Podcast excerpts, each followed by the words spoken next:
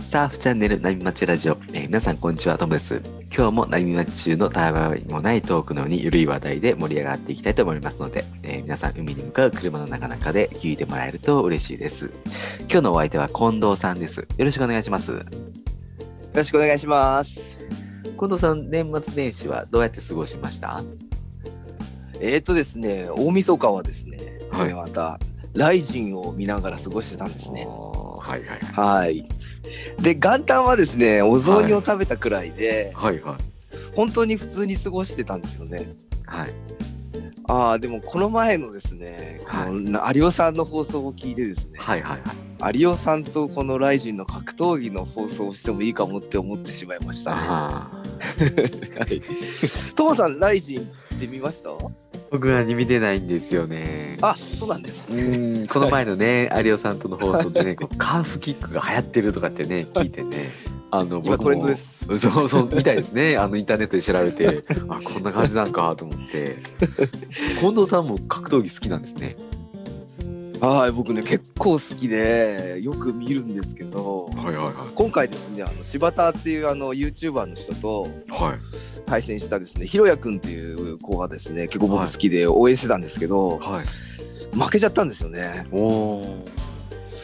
で今回の対戦っていうのが、はいどっちかっていうとひろやくんの方が専門家なので逆にプレッシャーだったと思うんですよ、ね。柴田っていう人は YouTuber なんですか？一応格闘技もやっているんですけど YouTuber でもすごい有名なんですよね。ああ。はいで、ヒロヤ君迷惑うんが迷惑系 YouTuber みたいな。あ、そうなんですね。はい。じゃあもう世間的にはヒロヤ君の方が勝つだろうみたいな感じだった。あもう基本的にはそうみんな思ってたんですよね。へでやっぱそれを考えるとですね、はいやっぱりこれはですね、は戦い方にも問題があったのかなって思ってたりとかまあでもルールもあるしとかっていろいろ考えちゃうとですね。なるほどな。あすいません、あの、近藤さん、これ、波町ラジオなんで。あ サーフィンの話させてもらっていいですか？ね、そんなね、あの、はい話をね、している間にも、いい波が来たんで、本題に移りましょうか。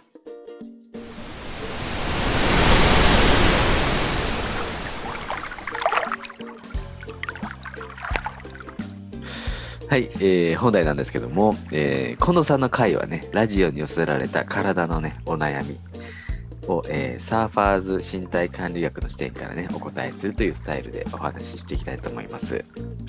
今回は、おな今回のね、お悩み相談、まあ、というよりも、えー一緒にラジオをね、配信してる有オさんがね、ワイプアウトしちゃって、まあ、その時に自分のね、サーフボードがふくらはぎに強烈に当たってしまって、こう歩けなくなるぐらいのね、打撲をしてしまったっていうお話をね、以前放送したんですけど、まあ今日はそのサーフィン中にしてしまった怪我について、近藤さんにお話ししてもらいたいなって思ってます。でサーフィンね、えーまあ、怪我するスポーツなんで、皆さんすごくね、興味のあるこう話題かなって思思うんですけど、近藤さんは、こう有谷さんの話聞いて、どうですかね？いやー有オさんの話を聞いてですねまずはもううわ痛そうって思っちゃいました。うーん、まあそうですよね。僕も何回か怪我したことあるんで、ちょっとすごくわかります。あーやっぱ父さんもありますよね、うんこれサーフィンやってると、うんうん僕もね結構やっぱり怪我っていうかねこういうのあるんうんで、うんうん。でやっぱり一番サーフィンで多いのってワイプアウトした時ですよねああ、そうですね。ううんん。で有オさんみたいにもう自分のボードがですね跳ね返ってきたというかねこう勢いでまたバーンと当たって怪我するケースって結構皆さん一回はあるかもしれないですよね。ああ、そうですよね。僕は、僕は、あの、怪我したことあるのは、あの、はい自分がワイプアウトした時じゃないんですけど、あの、はい鵠沼、湘南の鵠沼あるじゃないですか。はいもう日本で一番混んでるところを言っても過言じゃないですかね。そこの、まあ、インサイドにずらーっと並んでるんですよね、あのサーファーが。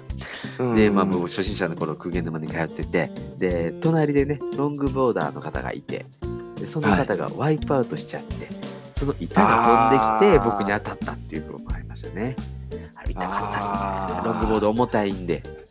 あれは本当もう狂気ですよね。うん本当にいやー大丈夫なんだったんですか？まあ、だ全然大丈夫だったんですけどね。うーん。そうっすね。僕もですね、はい。僕は結構自分のボードが当たることが結構多くて、はいはいはい。で、あの、顔面をやっぱね、切ったことがあるんですよね。ええ怖いですね。で、その時やっぱフィンチョップだったんで、はいはいはい。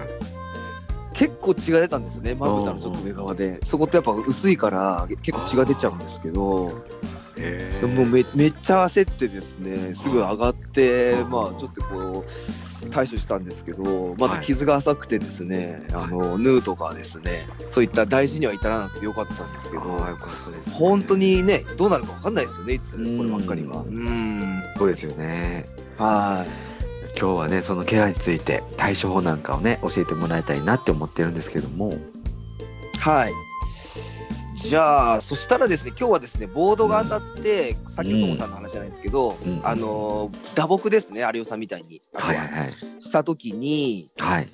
まあ、どうすればいいのか、あとははい回復までの簡単な流れをお話ししていきたいと思っています。ああいいですね。僕もこ前回あねあのロングボードに当たった時うのん、ね、こともあるんで。ね、ヒヤヒヤしますからね、怪我って。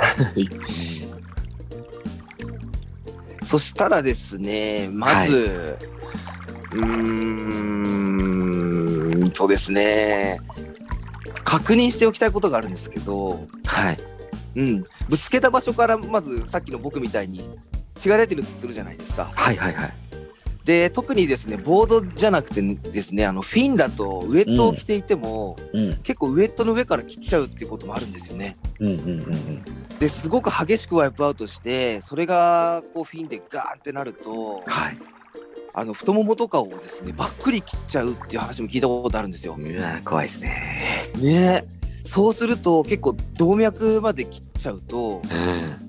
本当にこれ命に関わってきてしまうんですよね。ああ怖いですね。聞いてでもうんこう痛くなってきますね、太ももが。そうそうそうですね。はいうん。でなかなかそこまでねあの切ることはほとんどないんですけど、うん。とにかくさっきの僕みたいにまずやっぱり血が出ちゃったらはい。もうとにかく止血ですねもう血を止めることを優先してください、もうあれなんで。うんうんうん。でそんな時のためにあの車にですねなんか包帯とか、そうやって血を止めてこうなんかこう手当てするようなものをうん。やっぱりですね波がちっちゃくて分かんないのでうん。やっぱり常備しておくことをやっぱお勧めしますね。うんうんうんでもう最悪だったらもうバスタオルとかでもいいからまず止血するってことが大事ですね。ああ、僕らみたいなね、大人サーファーはね、あの、一人で行くことも多いんで、はい、やっぱりこうね、恥ずかしがらず周りの人に助けを求めるっていうのも必要かもしれませんよね。はい、もう本当にそういう時はもう恥ずかしがらないでですね困ったら本当に声かけてもらった方がいいと思いますね周りの人に。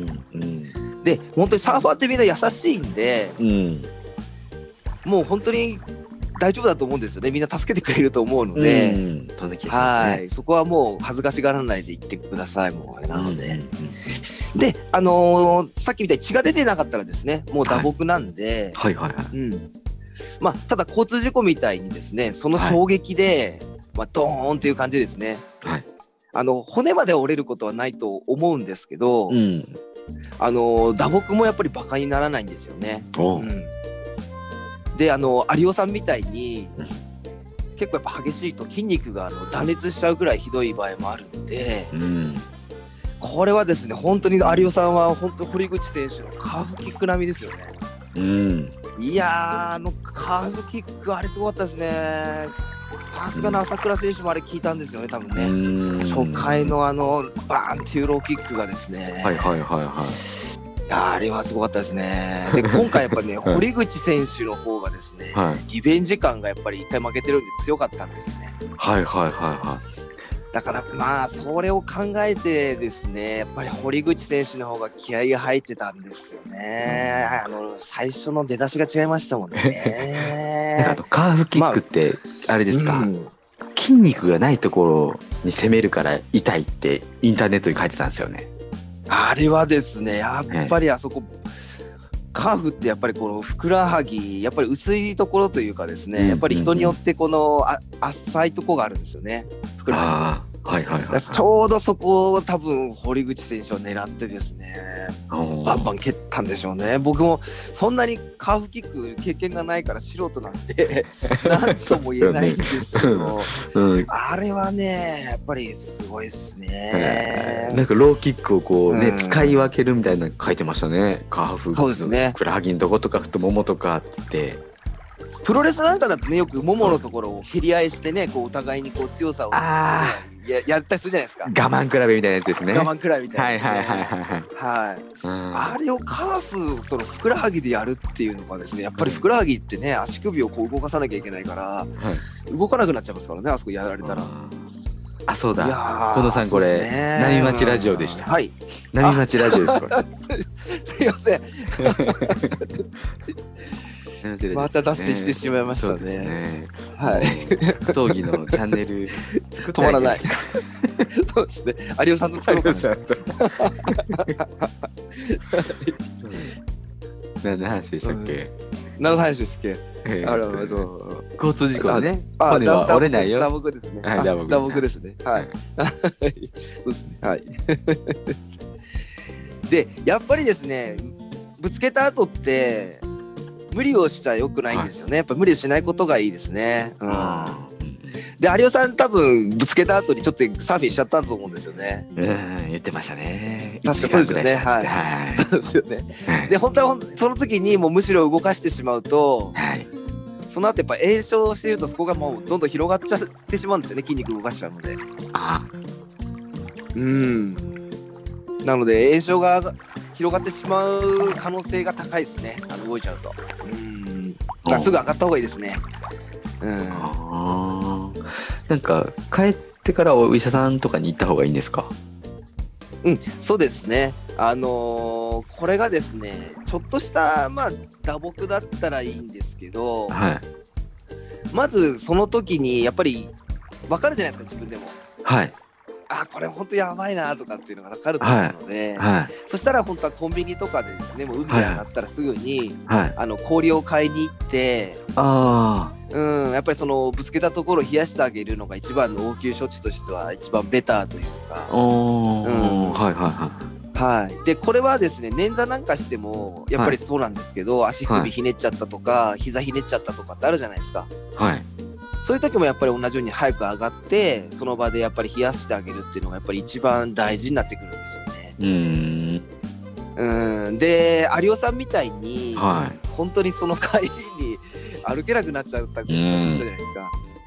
そのぐらいやばいとやっぱり一度やっぱりお医者さんに見てもらった方がいいですね。ああ、んなるほどね。はい、そうですね。それでなんかその後サーフィンに復帰するまではどんな感じで過ごしたらいいんですか？そうですね。で、やっぱりある程度何日かは安静にしてて、はいで、炎症とかこう見た目でもこう腫れがですね、だんだん引いてくると思うんですよね。はいはいはい。うん。で、それがやっぱり炎症がなくなったら、今度は逆に、これが大事で、今度逆に血流を良くしてですね、回復をどんどんどんどん自分から促してあげることが大事になってくるんですよ。はいはいはうん。で、これ何でもそうなんですけど人間って痛めたところってい。はい。どうしてもこう筋肉って硬くなっちゃうんですよね動かさないからやっぱり安静にしてるんで。ーはいはいはい。うん、でやっぱりそこから血流がもうどんどん悪くなっちゃってるんではい。そうするとやっぱり最初は鍼灸とかマッサージなんかで自分でやるよりもちょっとほぐしてあげたりっていう人に頼ってやってあげることもいいんですけどね。うーん。うんでもやっぱり一番はリハビリでやっぱり自分でどんどん動かしていくっていうことですよね。最ね最初痛そうですね。僕はあんまりリハビリってしたことないんでわからないんですけど、うんやっぱ痛いんですか？そうですねあのよく足とか骨折した人ってギブスするじゃないですか。ああはい。であのギブス外した時ってもう全然やっぱり動かないらしいですよね。へえ。うん、でもそこをですねやっぱり動かしていかないといけないんではい。でこれ最初はですねどうしてもやっぱ痛みを伴っちゃうと思うんですよ。はいはでもやっぱここを乗り越えないとね今有吉さんも大変だかもしれないんですけど、うんいけないんですよね。い。うん。でやっぱり柔軟性もやっぱり落ちてるんであはいそうですねもう不安だったらやっぱり絶対専門家のアドバイスを聞いてやっぱりリハビリはした方がいいと思いますね。うんあ。ちなみに近藤さんだったらどんなアドバイスされますか、あそうですねでこれやっぱりなかなか人それぞれ症状が違うのでうん。細かくやっぱここで伝えるのって難しいんですけどうんうんうん。まあ大まかに考えた時にはい。まずやっぱり軽いゆっくりとしたストレッチですよね。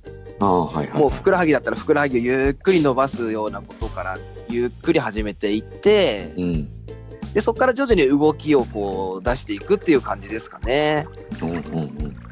うーんまあなかなかちょっと時間の関係で詳しくは伝えられないんですけど、うん、はいはいはい。まあやっぱり不安だったらもう絶対専門家のアドバイスを聞いてもらいたいですね。あーなるほどは皆さんいかがだったですかね？